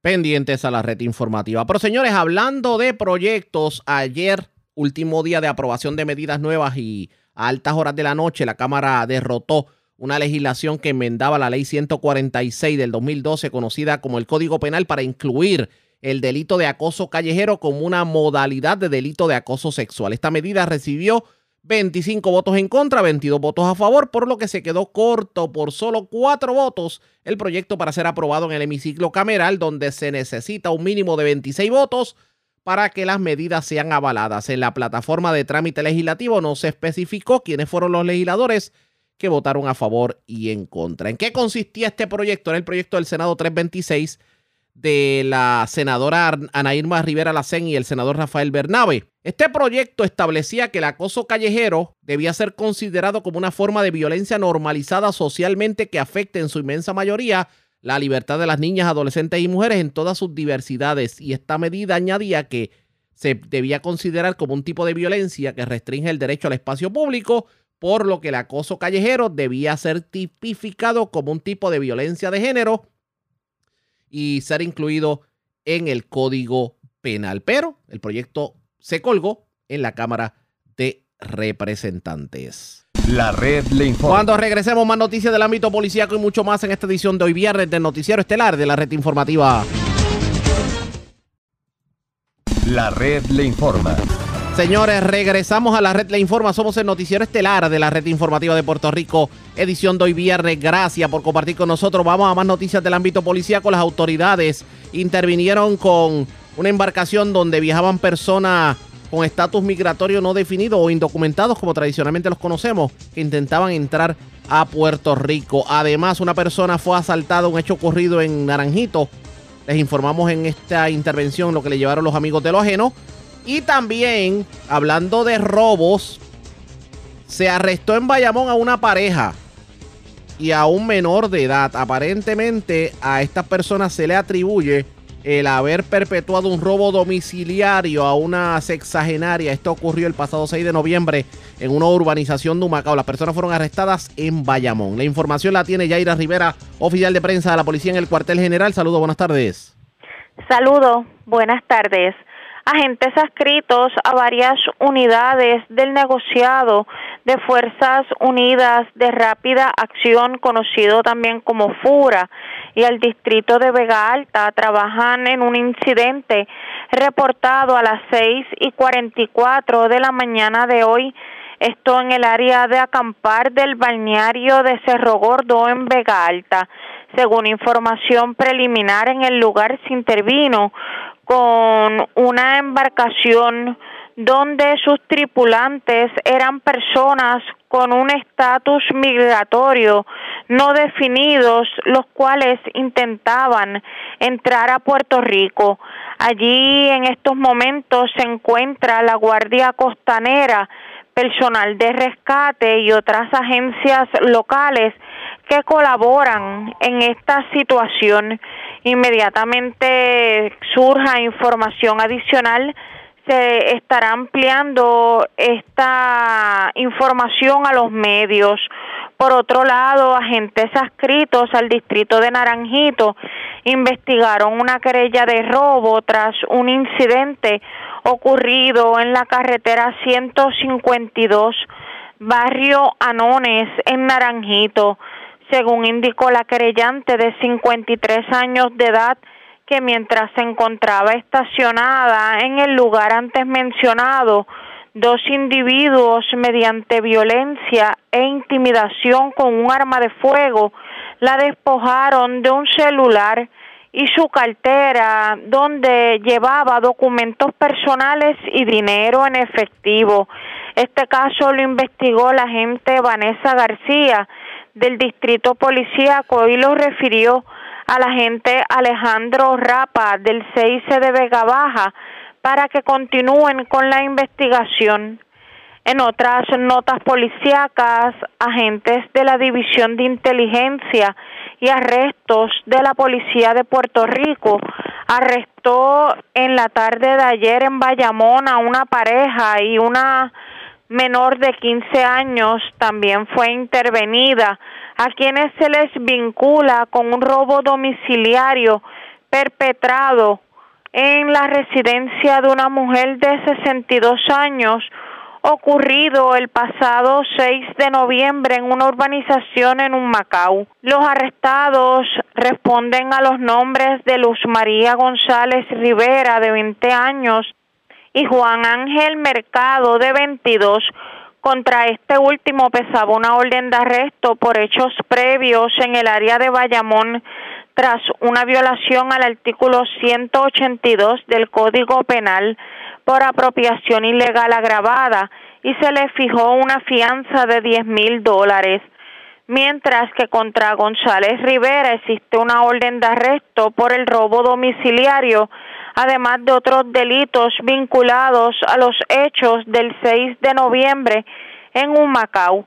Según la querella, la pareja entró a la residencia, golpeó a la mujer con un arma y la despojó de su cartera, teléfono celular, su mascota, un perro de la raza Chitsu y de su auto Chevrolet Travel color oro y del año 2014. Al momento del arresto, los tres implicados se encontraban en el vehículo reportado como robado. Junto a la pareja arrestada se detuvo además a la menor de 15 años. Los agentes investigan si ésta formó parte del esquema para realizar el robo por ah, tratarse de una menor pudiera estar involucrada en estos hechos. El caso será consultado tanto con la Fiscalía de Humacao como con un procurador de menores. La policía exhortó a los ciudadanos a denunciar si conocen de algún otro caso que involucre a los detenidos en el cuartel más cercano o proveer información de manera anónima que pueda ayudar en este o cualquier otro caso a través de la línea confidencial al 787-343-2020. Gracias por la información. Buenas tardes. Buenas tardes. Gracias, Yaira Rivera, oficial de prensa de la policía en el cuartel general de la zona metropolitana. Vamos al sureste de Puerto Rico porque se reportó un escalamiento a una residencia en la barriada Marín en Guayama. ¿Qué cargaron los amigos de lo ajeno? Vamos con Carmen Herrera, oficial de prensa de la policía en Guayama. Nos tiene detalles en vivo. Saludos, buenas tardes. Muy buenas tardes. Agentes del distrito de Guayama investigaron un escalamiento reportado a eso de las 9 y 34 de la mañana de ayer en la barriada del mismo municipio.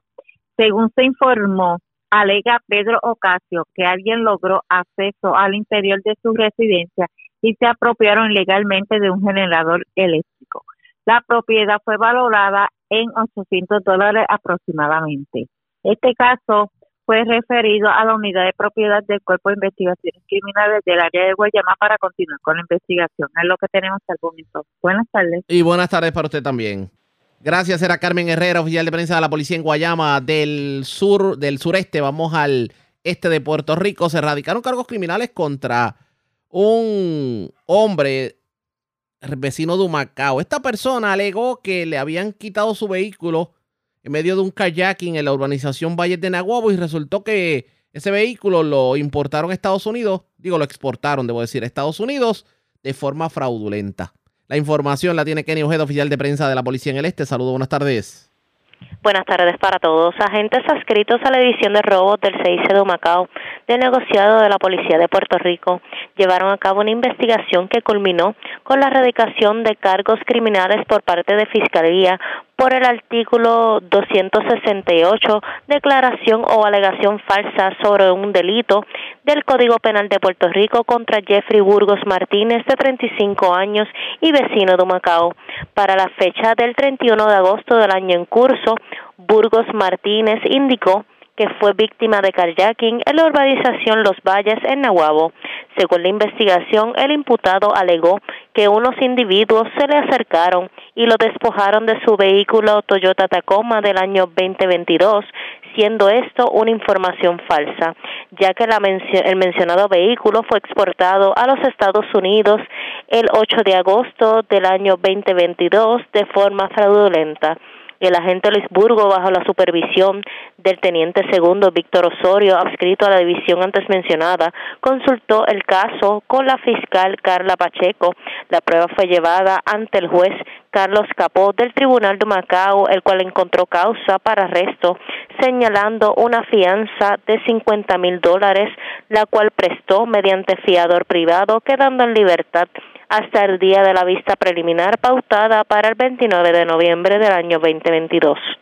Gracias por la información. Buenas tardes. Buenas tardes. Era Kenny Ojeda, oficial de prensa de la policía en la zona este de Puerto Rico. En otras notas, esta vez del ámbito judicial, el juez Glenn Velázquez del Tribunal de Primera Instancia de San Juan extendió una orden de protección que había solicitado el cantante Ricky Martin en contra de su sobrino, Denis Yadiel Sánchez Martin, se extendió por un año adicional y ustedes recordarán, y para el que no lo sepa, lo orientamos, que esta persona ha estado insistiendo en que aparentemente fue objeto de hostigamiento por parte del cantante. Pues resulta que Denis Sánchez Martín, el sobrino de Ricky Martin, pudiera ser arrestado si violenta esta orden por acecho concedida ex parte al artista y cuya vigencia fue extendida por un año. Así lo dijo la licenciada Dora Monserrate, quien insiste en que todos los alegatos de este menor en contra de Ricky Martin responden a un interés económico. Esto fue lo que dijo la licenciada Dora Monserrate. Era para la petición que se hizo en septiembre para la orden de protección. Pero podemos entender que sigue su curso normal en los tribunales. Entiendo que sí, entiendo que sí. ¿A qué es lo que se expone Sánchez Martín si viola esta orden de protección? Que podría ser arrestado. Licenciada, eh, yo hace unos, unas semanas entrevisté a la agente de delitos sexuales que tiene el caso de, está investigando las alegaciones de este muchacho de Sánchez Martín. Eh, ella alega en esa alega no, eh, dejó saber que este joven pues nunca le ha entregado ninguna de las pruebas que él alega que tiene su celular o se desaparece, es ambiguo en lo que son sus acusaciones. Eh, ¿Qué reacción, si alguna, le merece eso en cuanto a las alegaciones de este muchacho en contra de Ricky, que tenemos que ¿verdad? entender y saber que pues, le han hecho mucho daño a nivel de su imagen? Pues ciertamente las acciones de Denis Yadiel eh, Sánchez han sido eh, motivadas por el dinero y le han hecho daño a Ricky. Aparte de eso no voy a no voy a emitir ningún comentario. El estado de Terminamos. La última pregunta. La querella que él eh, radicó de los supuestos agresiones sexuales hace más de 10 años, esa querella sigue en pie, al igual que los otros procesos, la demanda civil de él contra su sobrino, sigue en pie también. Nuevamente no voy a hacer ningún comentario en cuanto a eso. Eh, la investigación que se está llevando a cabo pues continuará. Y su, el, una misma familia que está sufriendo, que cuando, como usted describe, ¿verdad? el sufrimiento que la misma familia de este proceso que ya comenzó en julio y se va a extender también? Yo le puedo hablar de, de Ricky Martin esto y, el, y el, lo difícil que ha sido este proceso, no solo para él, sino para su familia. La reacción de Ricky de hoy al, al saber que el tribunal pues acogió su reclamo. Pues obviamente está eh, más tranquilo, sabiendo que va a estar más seguro, que este muchacho no se le va a acercar ni a él ni a su familia, ni va a hacer esto ningún acto eh, de hostigamiento eh, como, lo, como lo ha hecho eh, en, los últimos, en el último año. Gracias. Muchas gracias. Expresiones de la licenciada Dora Monserrate Peñagaricano, parte del grupo de abogados que representan al cantante Ricky Martin. Así las cosas, esta orden de acecho pues fue extendida por un año adicional que terminará ocurriendo con todo esto pendientes a la red informativa. La red le A informa. la pausa regresamos a la parte final del noticiero estelar de la red informativa. La red le informa. Señores, regresamos esta vez a la parte final del noticiero estelar de la red informativa de Puerto Rico. ¿Cómo está Estados Unidos? ¿Cómo está el mundo a esta hora de la tarde? Vamos con DN, nos tienen un resumen completo sobre lo más importante acontecido en el ámbito nacional e internacional. En Estados Unidos, las predicciones de una ola roja de victorias republicanas en las elecciones de mitad de mandato no se materializaron y la batalla por el control del Congreso en ese país sigue sin definirse dos días después de las votaciones. Tres contiendas electorales de resultado aún incierto definirán la pelea de demócratas y republicanos por el control del Senado de Estados Unidos. En el estado de Arizona, el actual senador demócrata Mark Kelly lleva una significativa sobre el republicano Blake Masters, pero aún queda casi un tercio de papeletas por contar. En el estado de Nevada, el republicano Adam Lax, al partidario de Trump, supera a la actual senadora demócrata Catherine Cortés Masto por menos de 20.000 votos. La mayor parte del 20% de las boletas que aún no se han escrutado corresponden a votos por correo de áreas urbanas que probablemente favorezcan a Cortés Masto. En el estado de Georgia, el secretario de Estado estatal recientemente reelegido, el republicano Brad Raffensperger,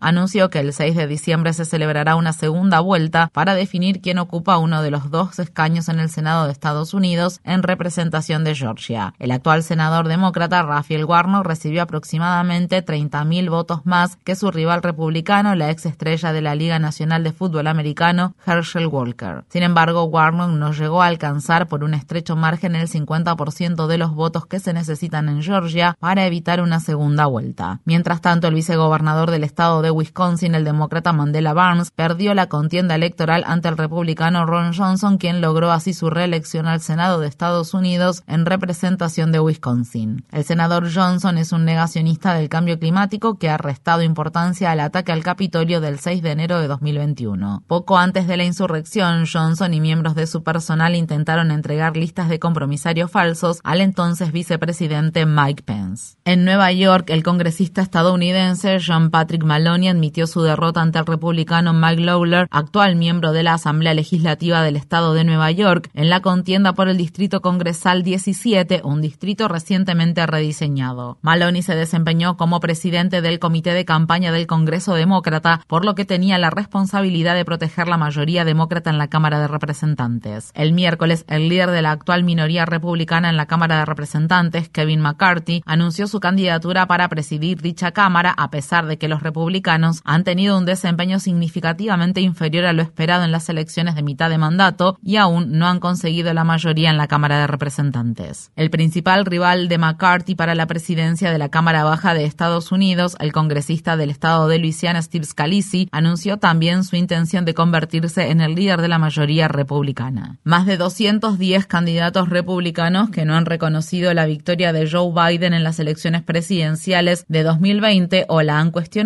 ganaron sus contiendas electorales para ocupar escaños en el Congreso de Estados Unidos o para desempeñar cargos como gobernadores, secretarios de Estado estatales y fiscales generales estatales. Una de las principales figuras que no reconoce los resultados de las elecciones presidenciales es la candidata gobernadora de Arizona, Carrie Lake, quien se ha negado a decir si aceptaría una derrota electoral si el resultado no le es favorable. Con el 70% de los votos escrutados, la demócrata Katie Hobbs mantiene una ajustada ventaja sobre Carrie Lake. En las elecciones de mitad de mandato en Estados Unidos, la gobernadora demócrata del estado de Michigan, Gretchen Whitmer, ganó este martes de manera holgada su reelección al cargo y los demócratas han recuperado el control total de la legislatura estatal por primera vez desde 1983. Los demócratas también obtuvieron las gobernaciones de los estados de Maryland, Massachusetts y Minnesota y el control total de las dos cámaras legislativas de dichos estados. Los ciudadanos de Nebraska aprobaron una medida electoral para aumentar gradualmente el salario mínimo del estado a 15 dólares por hora para 2026. En el estado de Dakota del Sur, los votantes aprobaron una medida electoral para ampliar el programa público de salud Medicaid en dicho estado en el marco de la Ley de Protección al Paciente y Cuidado de Salud Asequible. La medida para que unas 45.000 personas de bajos ingresos puedan acceder a un seguro médico contó con la oposición de los republicanos de Dakota del Sur, incluido el de la gobernadora Kristi Noem. El presidente de Estados Unidos, Joe Biden, afirmó este miércoles que el día de las elecciones de mitad de mandato fue un buen día para la democracia. El mandatario también dijo que a principios del próximo año anunciará si se postula o no para un segundo periodo en el cargo en las elecciones presidenciales de 2024.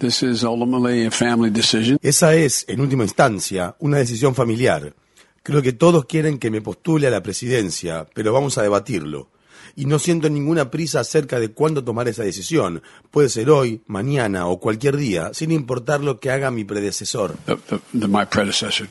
El Parlamento de Irán votó por abrumadora mayoría a favor de imponer la pena de muerte a los manifestantes que han sido arrestados durante las manifestaciones antigubernamentales. La votación se produce luego de informes que revelan violaciones generalizadas contra los derechos humanos de unos 15.000 manifestantes detenidos en cárceles iraníes. Una joven manifestante de unos 20 años le dijo a la cadena de noticias BBC que fue testigo de torturas físicas y psicológicas y que podía escuchar gritos cuando los guardias penitenciarios golpeaban a otros jóvenes que estaban detenidos en una celda contigua a la suya. Protestas masivas estallaron en todo Irán en septiembre tras la muerte de una mujer kurda de 22 años que se encontraba bajo custodia de la llamada Policía de la Moral de Irán. Masa Amini había sido arrestada por llevar presuntamente el hijab de manera inapropiada. El miércoles, una de las actrices más conocidas de Irán, Taraneh Alidosti, publicó en las redes sociales una foto suya en la que aparece sin hijab en violación de la ley iraní que exige que las mujeres se cubran el cabello. Alidosti sostenía un cartel que decía Mujer, vida, libertad en kurdo. Las autoridades militares de Rusia afirman que han ordenado la retirada de las Fuerzas Armadas rusas de la ciudad de Kherson, la única capital regional ocupada por Rusia desde que inició la invasión de Ucrania a finales de febrero. Este miércoles los medios estatales rusos transmitieron una sesión informativa televisada entre el ministro de Defensa de Rusia y el comandante de las Fuerzas Armadas rusas en Ucrania, Sergei Surovikin. Luego de evaluar de manera exhaustiva la situación, propongo que tomemos posiciones defensivas a lo largo de la orilla izquierda del río Dnieper Entiendo que esta es una decisión muy difícil, pero así salvaremos lo que es más importante, las vidas de nuestros soldados y la efectividad general de combate de nuestras Fuerzas Armadas. La pérdida del control de la ciudad de Kherson sería la última de una serie de derrotas en el campo de batalla para Rusia mientras las Fuerzas Armadas ucranianas continúan recuperando territorio. Sin embargo, algunos funcionarios ucranianos advirtieron que Rusia podría estar tratando de tenderle una trampa a las Fuerzas Armadas ucranianas. En Moscú, las autoridades rusas amenazan que Rusia podría retirarse de un acuerdo mediado por Turquía y la ONU que ha permitido exportaciones limitadas de grano y fertilizantes desde los puertos ucranianos del Mar Negro. Un portavoz del Ministerio de Relaciones Exteriores ruso sugirió este miércoles que Rusia podría dejar que el acuerdo expire el 19 de noviembre a menos que las potencias occidentales levanten las sanciones a las exportaciones agrícolas rusas. Rusia ha sido objeto de duras críticas a nivel internacional por exacerbar la crisis alimentaria mundial en un momento en que la ONU advierte que una cifra récord de 345 millones de personas sufren una inseguridad alimentaria aguda. En Estados Unidos, el huracán Nicole tocó tierra en la costa este del estado de Florida en la madrugada del jueves, antes de debilitarse y convertirse en una tormenta tropical. El huracán hizo que al menos 82.000 hogares y negocios se quedaran sin suministro de electricidad y provocó inundaciones costeras, fuertes vientos y marejadas ciclónicas. Nicole es el cuarto huracán registrado en noviembre que golpea el territorio continental estadounidense. El aumento de la temperatura global está generando una crisis cada vez más grave y de gran alcance en todo Estados Unidos,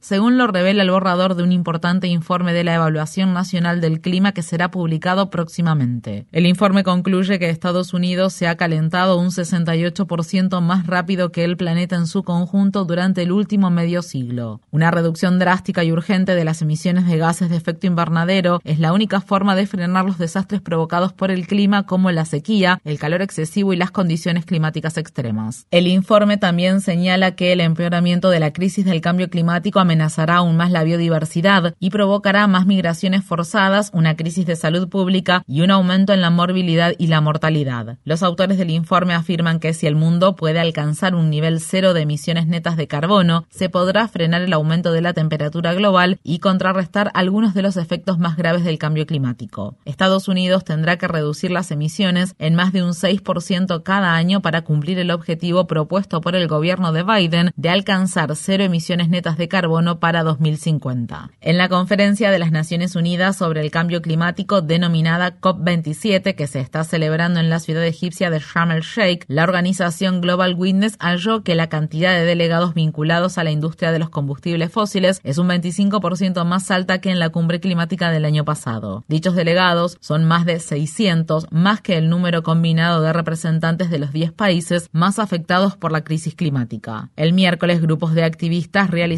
varias protestas ante la sede de la COP27. El joven activista Lucky Haven de la Alianza Panafricana por la Justicia Climática exigió que los países ricos paguen a los países en desarrollo por las pérdidas y los daños causados por los desastres climáticos, como las recientes inundaciones en Nigeria que causaron la muerte de más de 600 personas y obligaron a más de un millón de personas a abandonar sus hogares. Queremos que los líderes mundiales se tomen esta agenda muy en porque el futuro de nosotros, los jóvenes, está en juego. África emite menos del 4% de las emisiones globales de gases de efecto invernadero, pero somos los más afectados por la crisis del cambio climático. El preso político británico-egipcio Ala Abdel Fattah lleva ya cinco días consecutivos en huelga de hambre y de agua, mientras su familia y sus simpatizantes continúan presionando para que sea liberado y para que se muestren pruebas de que sigue vivo. Este jueves por la mañana, funcionarios de la prisión donde el Fattah se encuentra detenido informaron a la familia que se le realizó una intervención médica, pero no se conocen más detalles sobre el estado de salud del prisionero. La madre de El Fata, Laila Swaif, habló este miércoles desde el exterior de la cárcel, situada a unos 100 kilómetros al norte de la ciudad del Cairo. La red le informa. Señores, enganchamos los guantes. Regresamos el próximo lunes a la hora acostumbrada, cuando nuevamente a través de Cumbre, de Éxitos 1530, de X61, de Radio Grito y de Red 93 que son las emisoras que forman parte de la red informativa, le vamos a llevar a ustedes resumen de noticias de mayor credibilidad en el país. Hasta entonces, que la pasen bien.